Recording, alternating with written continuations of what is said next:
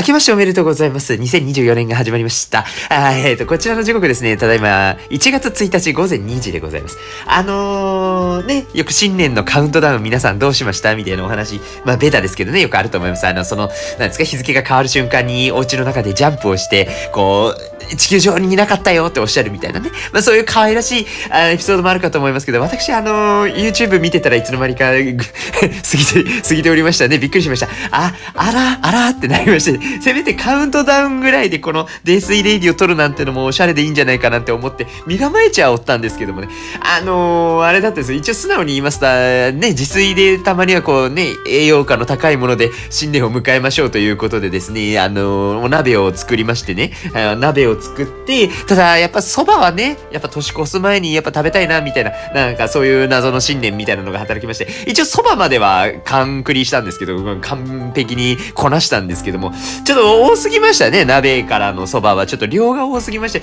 だいぶちょっと腹パンと申しますか、お腹、お腹いっぱいでちょっと痛くなってきましてですね、あ、これちょっとあのまあ、酒もね、飲みながらご飯食べてたってのもあって、こ、これ以上ちょっと収録で酒飲めんぞってなりまして、よし、お腹を落ち着けるためにちょっとばかりし YouTube でも見ましょうか、ゆっくりしましょうみたいなね、ちょっとね、えー休んでおりましたらいつの間にやら、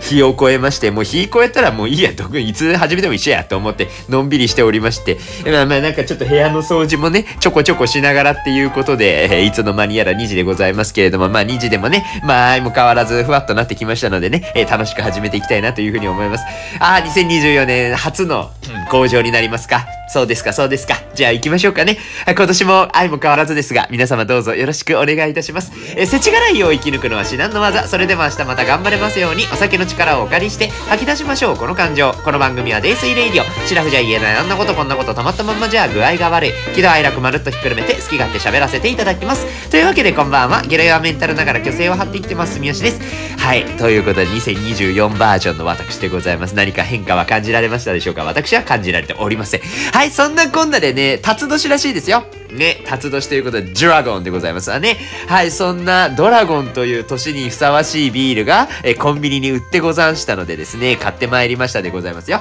えラッキードラゴンというクラフトビールご存知でございましょうか。そう、コンビニね、実は売ってたんですよね。そう、コンビニにね、このタイプのクラフトビール売ってたのちょっと嬉しくって。えーなんかね、おしゃれな感じなんですよ。あの、カンカンに書いてあるやつそのまま言いましょうか。えー、木桜さんがこれ、あ、木桜さんじゃない、天下の木桜さんが出されてるやつですよ。えー幸せ届けるクラフトビール、ラッキードラゴン。私のラッキーパートナー、白ワインのようなフルーティーなアロマと、心地の良いモルト感が幸せな気分を運んでくれます。えーごくごくプハー、あー幸せ。さあ、辰年だ、めでたしめでたし。あ、終わる感じ？え、大丈夫？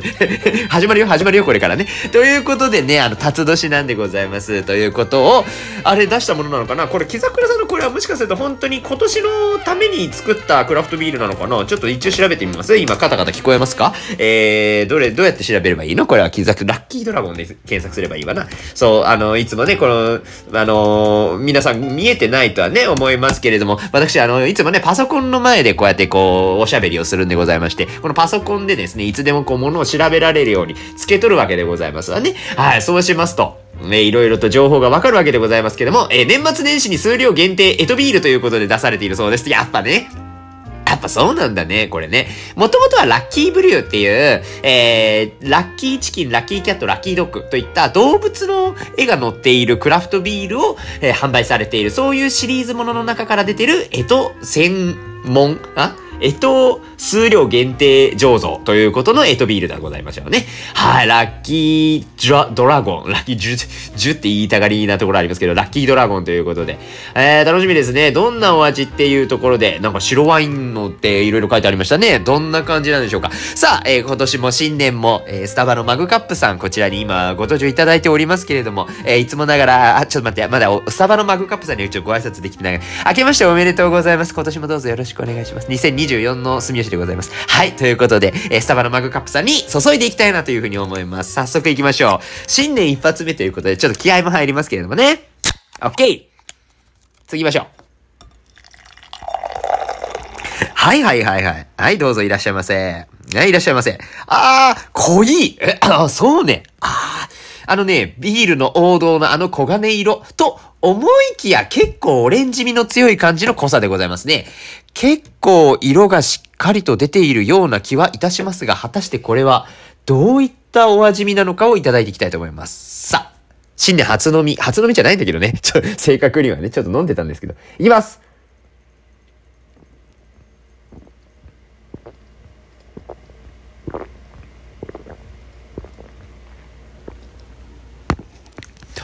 おー、結構、結構苦味と切れ味抜群ですね。ドラゴンだわ。はいはいはい。そういうことですか。こういうタイプのドラゴンでございますね。強いね。強いですね。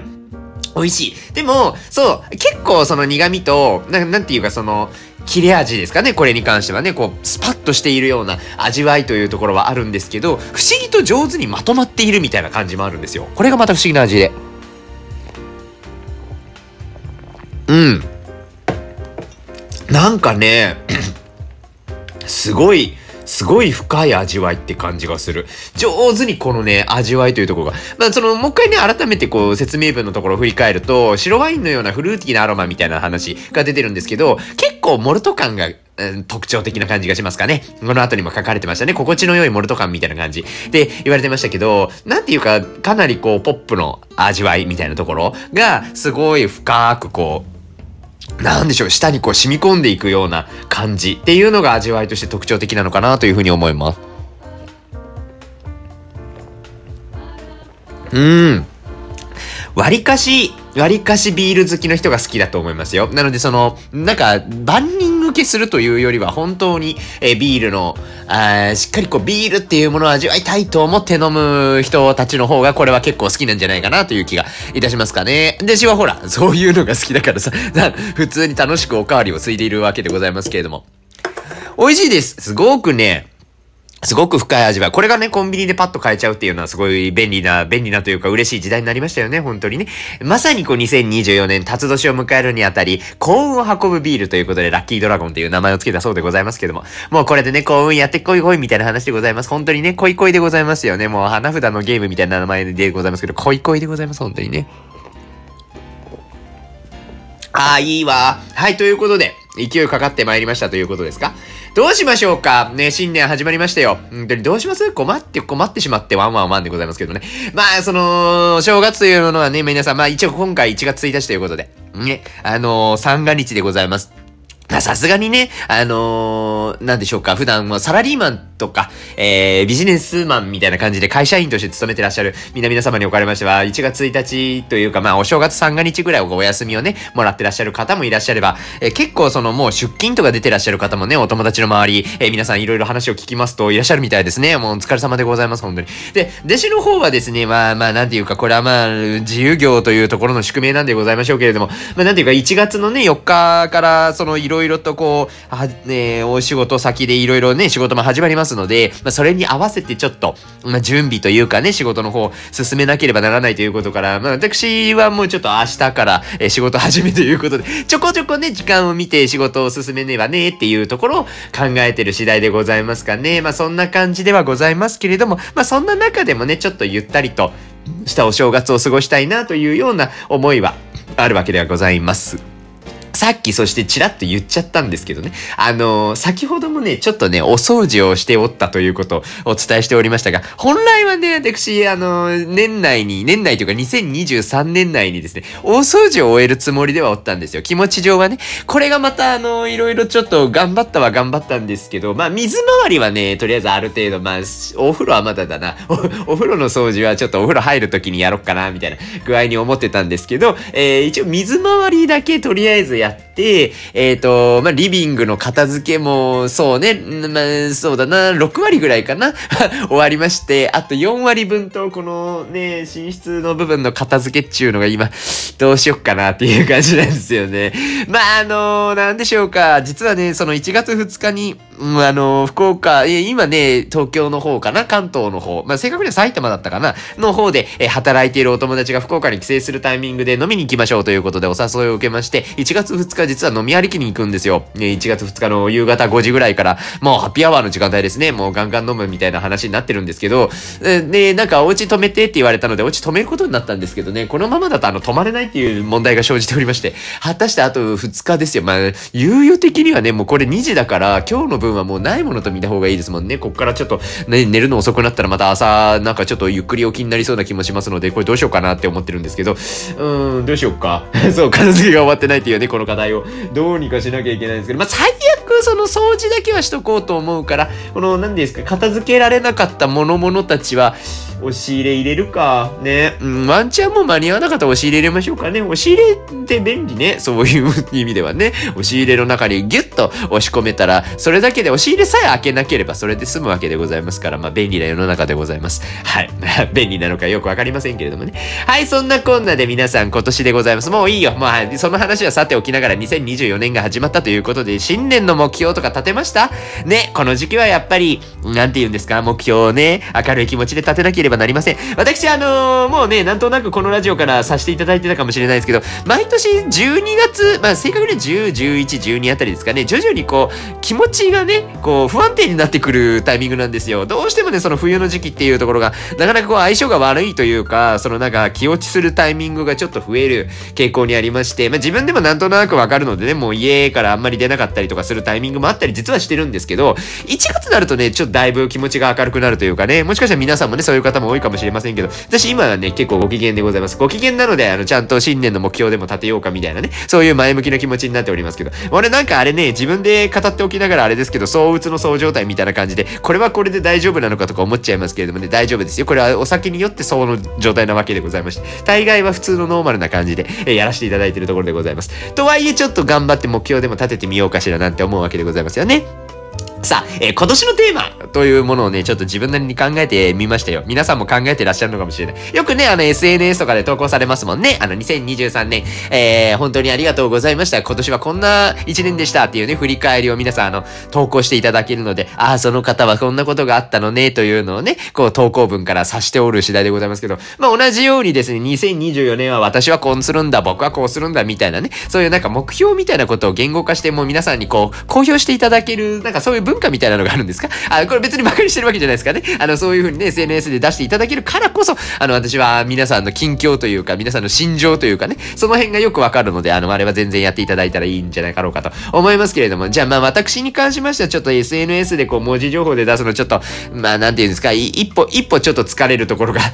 あるので、っていうかなんかそうね、SNS に関してはそのなんか程よくね、自分のやりたいようにやりたいみたいなところもあったりするので、まあまあ文章に載せるかどうかはちょっとこの明日の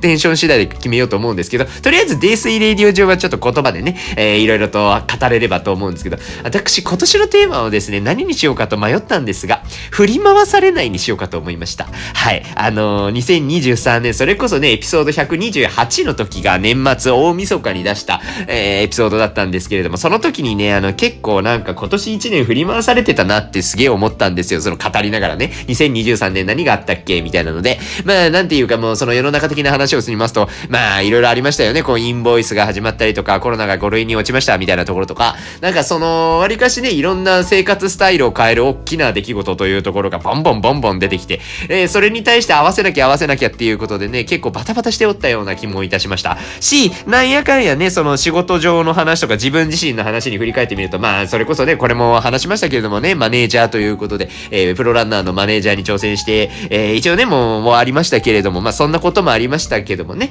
まあ、なかなかこう自分で挑戦したものの、ちょっと周りの、その、えー、ね、難しいところにこう自分がうまくついていけずに、なんかこうガーッといろんな出来事に振り回されまくった一年だったなというようなことを思いましたので、えー、今年はちょっとなんか振り回されない。振り回されないって言うとなんかちょっとネガティブに聞こえるかもしれないですけど、あのー、なんていうか自分の芯を持ちましょうねみたいな意味合いの方が強いですかね。結局なんかその世の中に、世の中っていろんなことが今後も絶対起きていくから、多少なりともね、その世の中の流れに、え身を置いてしまうこともあるとは思うんですけれども、やっぱりその中でも自分でちゃんとね、自分のやるべきべきことっていうものを選択したりとか、自分でこういうことがしたいんだ、みたいなことを強く、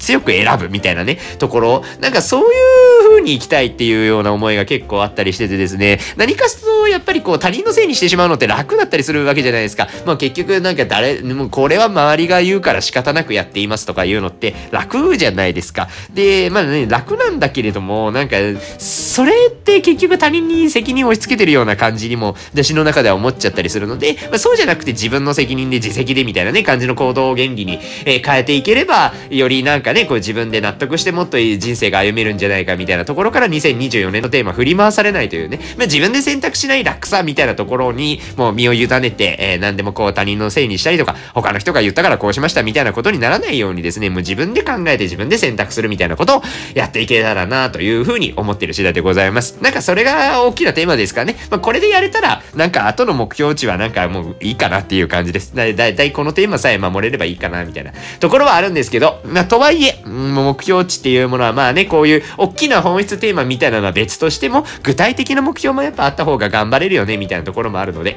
ただこの具体的にしようと思うと、こう項目分けしていった時に結構あれもしたい、これもしたいが出てきちゃったりするから、迷うんですけどもね、迷うんですけど、とりあえずこのラジオでは言いたいだけ言ってみようかな。まあ、全部ね、達成するように頑張りはするんですけど、あまりこう、それこそ振り回されないようにね、自分の設定した目標に自分で振り回されてても仕方ありませんので、その辺はちゃんとこう、自分で選択をしながらきちんと、えー、やるべきことをやるみたいなことでやっていければと思いますけれどもね、まあ、ちょっと具体的にしてみようということで話してみようかと思いますけれども、まあ、あとこのね、番組で宣言するみたいなね、ここが言い逃れできなくなるみたいなところもありますのでね、まあ、そこも含めてちょっと、ちゃんとね、明言しておこうかなというふうに思いますよ。言い逃れできないっていうのはね、やっぱちょっとプレッシャーにもなりますけどね、まあ結局でもそうやって有言実行でやっていかないとね、やっぱ達成しないですもんね、なかなかね。結局なんかどうなるかわかりませんみたいな保険貼っとくみたいなのって、な、なんだろうな、ちょっと、ちょっと弱いじゃないですか あ。いいんだけどね、いいんだけどね、そういう気持ちはわからんではない。もうすごい不安だからね、もうほんとできるかどうかわかんないことをできるって言い切るのってすごい不安ですけど、まあでもね、言ってた方がかっこいいよ。なんか言ってできなかったとしても、まあそれはそれでちゃんと受け止めなきゃいけないとは思いますし、でなんかね、こう、言わずになんかこう、だらーっとしちゃうぐらいだったらね、ちゃんと言って失敗した方がまだかっこいいかなと思うので、まあそういう風にやっていこうかなという風に思います。だ具体的な話をしようとするとちょっと喉が渇いてきたので、ちょっと一回ビールで潤そうかな。うん。はいはいはい。ね。どうしようかな。どこから行きましょうか。仕事かなまずはですね。まあ仕事の面ですよ。まあ、この、今ね、お仕事として、まあこの番組で言ってるもので申しますと、その、えー、ハーブ健康本部です。前職のね、お仕事を引き続き実は受け持っておりまして、ブログを書いておりますっていうお話差し上げたかと思います。まあブログと言っても企画の段階から、提案をするので、結局どういう切り口で会社のことを紹介するのかっていうところを月3本ぐらい、えー、切り口を考考えて提案して、それを、えー、取材の段取り自分で組んで、えー、記事にして、え確認取って公開するみたいなところまでやってたりするんですよ。で、このやっぱり企画の部分、まあ、執筆自体はまあ正直言うとそんなに、そんなに負担ではなかったりするところもあるんですけど、どう書くみたいなのとか、何書くみたいなところですね。まあ何書くが一番大事ですよね。まあ、何書くみたいなところを考えるのがやっぱりすごい大変。まあ自分がずっとね、会社にいるわけでもないですし、まあそれでも会社に今週1回ぐらい勤務して、勤務というか出勤をさせていただいてて、まあその出勤したタイミングでどこまで情報収集できるかと、でその変化にじゃあ自分がいかに目をつけられるかみたいなところが結構大事だったりするので、その辺ね、もう引き続きというところももちろんあるし、やっぱりなんか同じことをずっと繰り返してても仕方ないっちゃ仕方ないので、そのなんかじゃあ今までやってってた切り口っていうものからいかに脱却できるかみたいなことをちょっと今年のテーマとしては持っていきたいと思うんですよね。そういう意味で言うと今持っている仕事を深く、えー、追求していくっていうことをいろいろやれたらなというふうに思ってます。まあもちろんそのもう一個ね、糸 EX という会社のブログも書いてますよみたいな話もね、年内2023年ですね、やりましたけれども、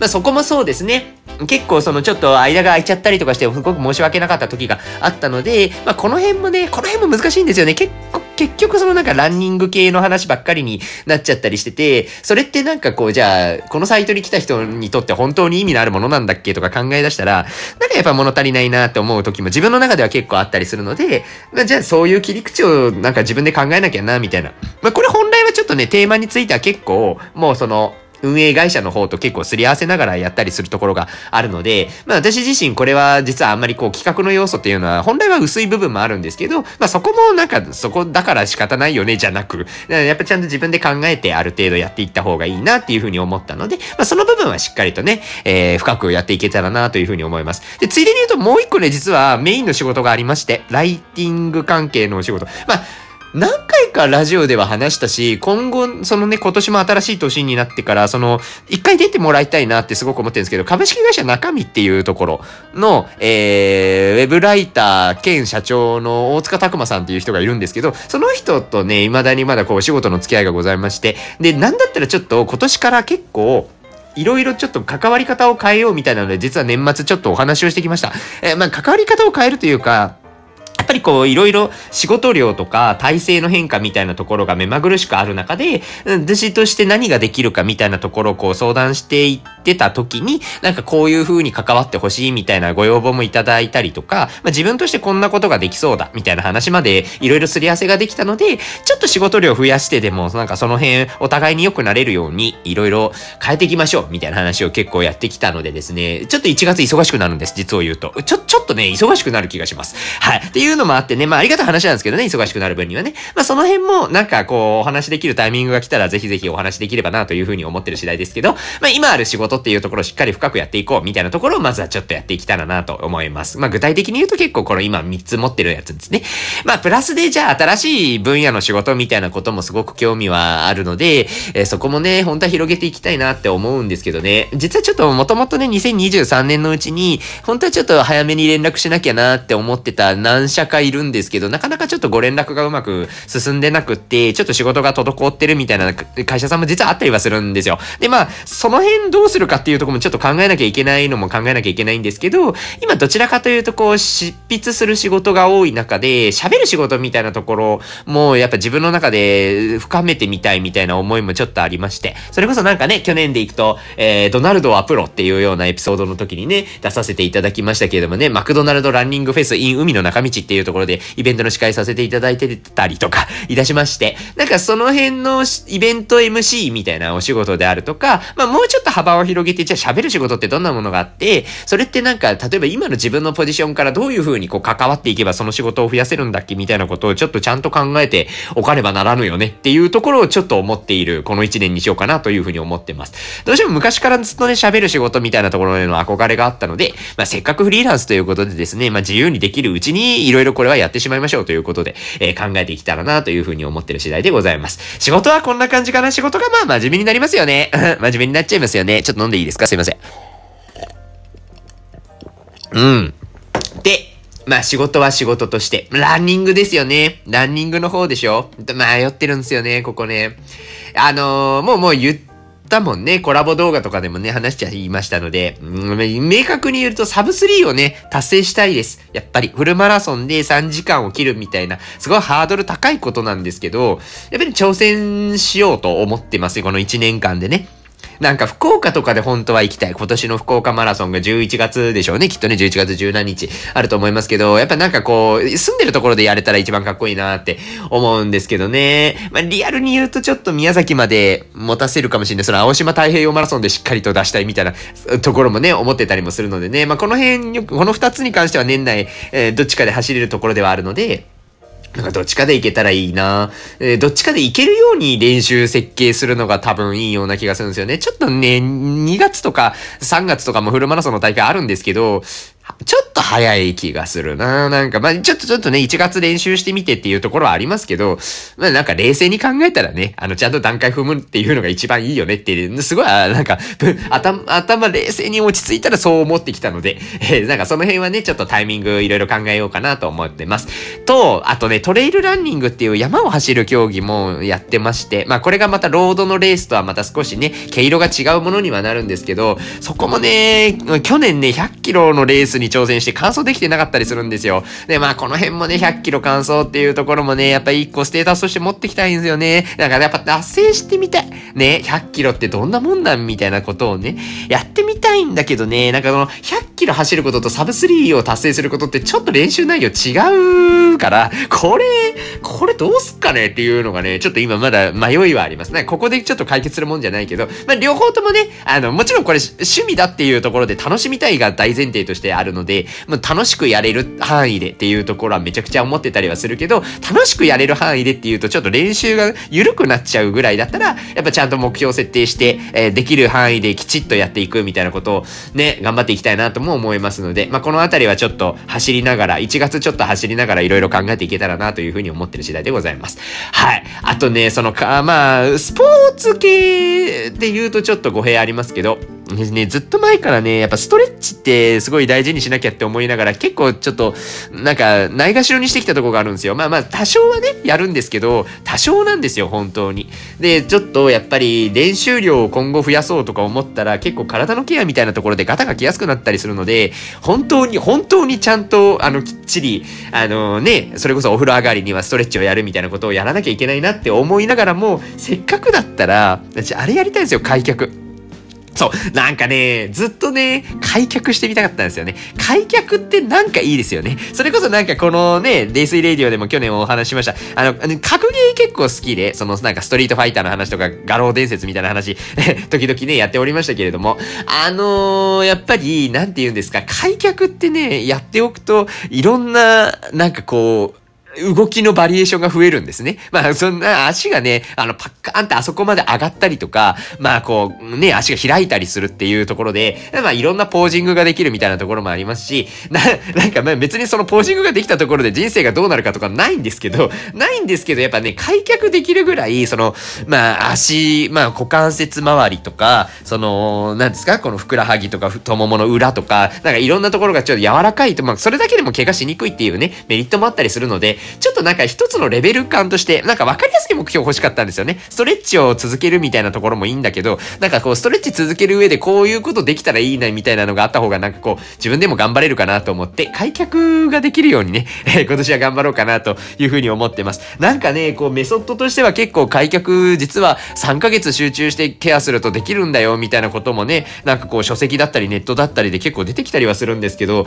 まあ、ちょっとなんか、鵜呑みにして頑張ってやってみてもいいかなとか思ってたりはする感じですかね。そんなこともね、ストレッチもきっちりやりながらいろいろ考えていけたらと思っている次第でございます。まあその辺がね、なんか、まあ仕事とか趣味とかのお話になってくるんですけど、あとはまあなんか、日々の当たり前の生活をね、きちんとやるみたいなところでも、部屋の掃除をね、そう、あの、これはもう、大掃除の話からちょっとまずここでしょっていう風にね、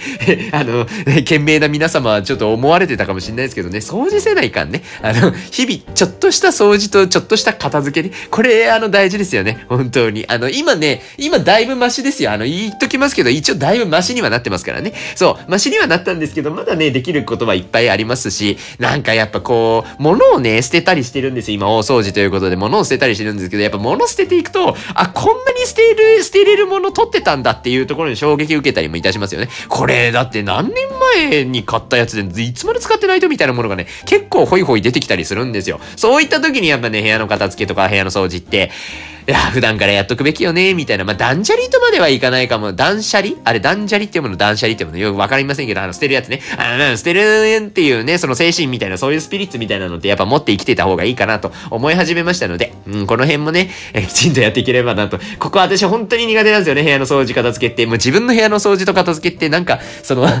や、やる意味あるんだっけみたいなね、もう他に仕事した方が良くないみたいなことを思っちゃいがちなタイプの人なので、これは結構ね、下の根も乾かぬうちに部屋が汚なくなる可能性もありりますが、あの、あまりそうならないようにね、今のうちにしっかりこう宣言しておこうかなと思います。部屋の掃除片付けを頑張りたいと思います。はい。そう、あとは、まあこれもね、旅行の話の時にやったんですけど、一人旅をね、どっかで入れたいんですよね。どこで入れようか、なんかね、いろいろ結局忙しくて、忙しくてって言いながらなんかあんまりできてなかったようなイメージがあるんですけど、旅に出たい。ね、一人でゆっくり旅行に行きたい。って思ってる次第ではございますかね。一人で旅行に行くっていうのもいいし、昔会った人とか、その遠方でなかなか会えない人に会いに行くみたいなのもいいですよね。それで行くと何人かちょっと実はいる。そのなんかこの人に会いたいなって思っている。もうほんとじゃあ何十年来みたいなお友達とかもいたりするので、ちょっとなんかそういう時間の使い方みたいなこともね、今後できたらいいななんて思ってる次第でございます。あとは読書かな読書したいんですよ。積んどく多くて実は。そう、これもね、部屋片付けながら思ってたんですけどね、本をね、読みたいっていう本がね、いくつか実は、溜まってたりはするんですよ。でもまあ、なかなかこれもね、これもなかなかいかんのんですよね。だからまあなんかこれ、デイスイレディオで紹介する体で読めばいいのかなこういう本読んでこんなこと思いました的な意味合いで。それ一回やりましたもんね、アスリートの、えーキャリア問題みたいなやつで一回やりましたもんね。そう、そういう系の、なんか本読みながらこう、テーマを得て喋るみたいなことをね、定期的にやるっていう前提で、なんかそれきっかけに読書していくみたいなのもいいかもしれないですね。で、気なことをやっていけたらなというふうに思いますし、英語、あ、そうそう、あのね、英語喋りたいみたいなのも実はちょっと思ってた時期があって、結局なんかあんまりできてなかったな、みたいなね。英語ね、なんか苦手なんですよね。まあね、みんな苦手だと思うんですけど、なんかその大学時代に、まちょっとね、実は英語をしっかりと喋れるようになるみたいなんで、英語のコマ数自体がちょっと共学の時にちょっと多かったりした学部というか、まあそういうところに所属をしておりましたので、多少なりともね、そのなんていうかこう、文字を見た時の嫌悪感とか、なんか、うってなる感じみたいなのはそんなになかったりするんですよ。まあ文字情報だったら、なんとなくこう言ってるよねって、文脈とかでこう推測したりとか、まあその推測結構外れたりもするので、当てつっぽうみたいなところもあったりは正直しちゃうんですけど、まあとはいえなんとなくこうでしょみたいなので、ちょっと、うん、なんていうんですか、知ったかで話せるぐらいの、ちょっとそういう強気な態度はね、取れたりもするんですけど、ヒアリングがどうしても苦手なんですよね。もう何言ってるかわかんない時にやっぱパンって頭閉じちゃうので、なんかその辺のなんかこう英語を聞いて、あ、そういうことを言ってるんだなって理解できるぐらいにはちょっと、あ、だから喋れるじゃないかもね。ヒアリングな、なのかもしれない。理解力をちょっと増やしたいなっていうのをちょっと思ったりはするんですよね。これはなんかでも結構、結構今時コンテンツ多いですよね。本当に YouTube もそうだし、なんかちょろっと調べるだけでも結構その英語がこう、なんかこうリスニングが上手になるみたいなのって、まあ教材もそうだけれどもいろんなね、中身のコンテンツ、アプリとかもあるでしょ今ね、英語が、英語力上達みたいなのでね、いろいろあったりするので、まあなんかその辺いろいろちょっと時間ある時に見ながら、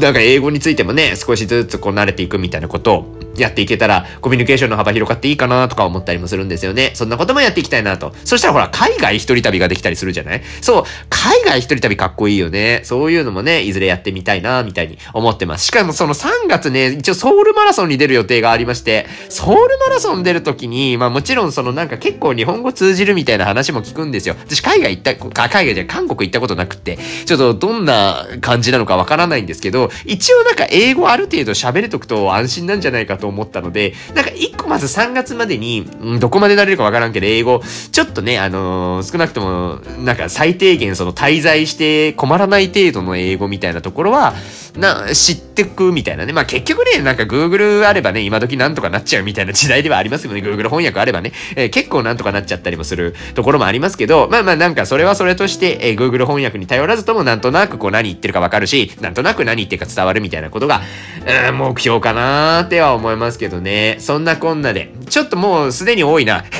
もうなんかいろいろ喋りすぎましたけどもね、なんかいろいろやっぱこんなことやりたい、あんなことやりたいみたいな、あんなこといいな、できたらいいなでございますけどもね。はい、そんな状態ということで、ドラえもんにも頼りたいというところございますけれども、まあまあまあ頑張って、あ、ドラえもんのネタねしようと思ってたの忘れてたわ。そうそうそうそう。あのね、ねネタ帳には入れてるんですけど、ドラえもんのあのテーマのやつもね、やっていけたらと思いますよ。はい、そういう風にね、あの、ちゃんと持ってますのでね、順番は順番でゆっくりやっていきたいなという風に思います。そうそう、泥酔レイディもね、皆さん8月頃から私始めましたけども、えー、引き続き聞いていただいて誠にありがとうございます。ちょっとずつですけどね、本当にね、フォロワーの皆さんが増えていってるのを、まあ、数字でちょっとまずは実感できておりますので、本当にね、ありがたいというか、まあ、これがモチベにつながったりもしまして、えー頑張れるなーって改めて思ってます。まあ、ベースとしてね、私どうしてもこの、番組のコンセプト上仕方ないところもあるんですけど、まあね、お酒の力をお借りして吐き出しましょう、この感情って言ってるぐらいなので、結構あの自分の感情を吐き出すことによるストレス軽減の効果を実感しているこのデイスイレディオなんですけど、まあそういう意味でね、結構続きやすかったりはするっていうところはありますが、まあそれをね、皆さんが聞いていただけて、えなんだったらあの DM とかでね、インスタの DM とかでメッセージをくださるっていうところで、すごくこう、心の安定を保っているところがございますので、あの、引き続き、あの、ご視聴いただけると本当に嬉しいです。あの、皆さんどうどうぞよろしくお願いをいたします。えー、なんかデイスレディオもね、なんか同じようにずっと続けるっていうのもあれなので、なんかしらこう変化をつけていけたらなというふうに実は思ってたりもいたしまして。えー、なんかね、ちょっといろいろ考えたんですけど、ゲスト会ね、実はちょこちょこゲスト会去年からやっておりましたが、ゲスト会っていうのもなかなか面白いなと思いまして、結局なんかね、私がずっと喋るっていうのが、まあベースではあっていいと思っているし、私もそれが一番のあれですからね、番組のコンセプトなんでね、あの基本的にはこう一人で家で飲みながらこう喋するっていうところをベースにはしたいんですけど、やっぱりそのなんかこう、お友達の考え方とか、こう、知人のこの素晴らしい発想みたいな部分って、私がこう感動したっていうのをこう伝えようとした時に、やっぱりその人の言葉、その人の言葉とか、その人のもうストレートなメッセージ性っていうところで伝える方が、より伝わりやすいって思ったりすることもあったりするんですよ。なんか人柄とかも分かってくるじゃないですか。私がどういう人、友達がいるんだ、みたいなこととかも、やっぱそこが分かったりするのので、なんかそういう意味でもちょっとゲスト会を今後増やしていくっていうところは結構ね、テーマとしてあったりするんですよね。なのでまあまあもちろんね、このなのもうなんか喋りたい人と喋りたくない人がいるので、もう全然強制する話ではないんですけど、まあ飲み会の時にチャラッとちょっと収録してぐらいの軽い気持ちでも取れたらなんか今後やれたら嬉しいなっていうふうに思ってる次第でございます。あなんかね、出たいっていう方いらっしゃいましたら、ちょっとなんか、この辺企画しよっかなって最近ちょっと思ってきたので、あの、ぜひぜひお声掛けいただければと思います。泥酔レイディオですけど、あまりにも泥酔しすぎるととんでもないことになることは、コラボ動画の時にね、泥酔やるまでゴリレイディオで痛い目を見ましたので、あの、ほどほどに飲むという前提でね、あの、ご理解、企画の趣旨にご理解賛同いただける方、あの、もしよかったら一緒にね、飲めたらと思いますので、ぜひお声掛けいただければというふうに思います。はい。あとね、実は、この泥酔レイディオでこれをやるか迷いながらも、もうやろうと思ってるんですけど、ノンアルの飲み物会をスタートします。はい。あの、実はですね、そうなんですよ。いろいろちょっとね、あの、お酒、もちろんね、お酒大好きだから別にいいんですけど、楽しく飲めてるんですけど、やっぱその休館日をちょっとちゃんと取っていくっていうところが、結構今後の鍵になりそうな気がしていて、それこそ仕事もランニングもそうなんですけど、やっぱちょっとお酒を飲むと、なかなかこう、回りづらかったりすることがちょこちょこあったりするんですよね。っていう時に、やっぱりちょっとノンアルで今日は抑えめに行こうみたいな回が、やっぱどうしても必要なのと、結構ね、そのノンアルコールのご要望をいただくことが実はあったりするんですよ。本当な意味で。その、お酒の紹介ももちろんあれなんですけど、あの、ノンアルのお酒もなんかぜひ飲んでほしいみたいなんで、紹介してほしいみたいな、どんなのがあるんだろうみたいに思ってらっしゃる方が結構実は複数にいらっしゃいまして、あ、じゃあなんかそんな需要あるんだったらちょっとノンアル、なんかね、あの、いつもデイスイレイディオだと毎回そのお酒を一缶ご紹介するというか自分で楽しむみたいなのはやってるんですけど、じゃあノンアルのバージョンみたいなのが別にこれにあってもいいかなって思ったので、まあ、ボーナストラック的な感じで、えー、ノンアル回をちょっとどっかでやっていければなというふうに思います。何にしようか名前、休肝日レイディオとかにしますか？休肝日レイディオみたいなのがね、突然入ってきたりしますかもしれませんのでね。まあ、これちょっと私の肝臓と要相談しながら、あの、突然入ってくるものでございますし、だいぶ不定期っちゃ不定期なのでね、あの、のんびり気構えていただければなというふうに思ってる次第でございます。そんなこんなで、えデイスイレイディオもちょっとずつ変化を加えていきますが、2024年皆さんはどんな風にお過ごしになられるでしょうか？な、ならるでしょうか？つってね、なられるでしょうかね。はい、そんなこんなで、まあ新年ですのでね、皆さん前向きな気持ちで頑張ってまいりましょうということですが、えー、ぜひぜひ、あの、クオもね、今年もよろしくお願いしますということで、えー、肝臓はね、定期的にいたわりつつ、明日も、っつーか、まあ今年も頑張りましょう。で、これでよろしいですかね。はい、最後のご挨拶でございました。えー、デイスイレイディオまた次回の飲み会でお会いいたしましょう。本日もご視聴いただきまして、ありがとうございました。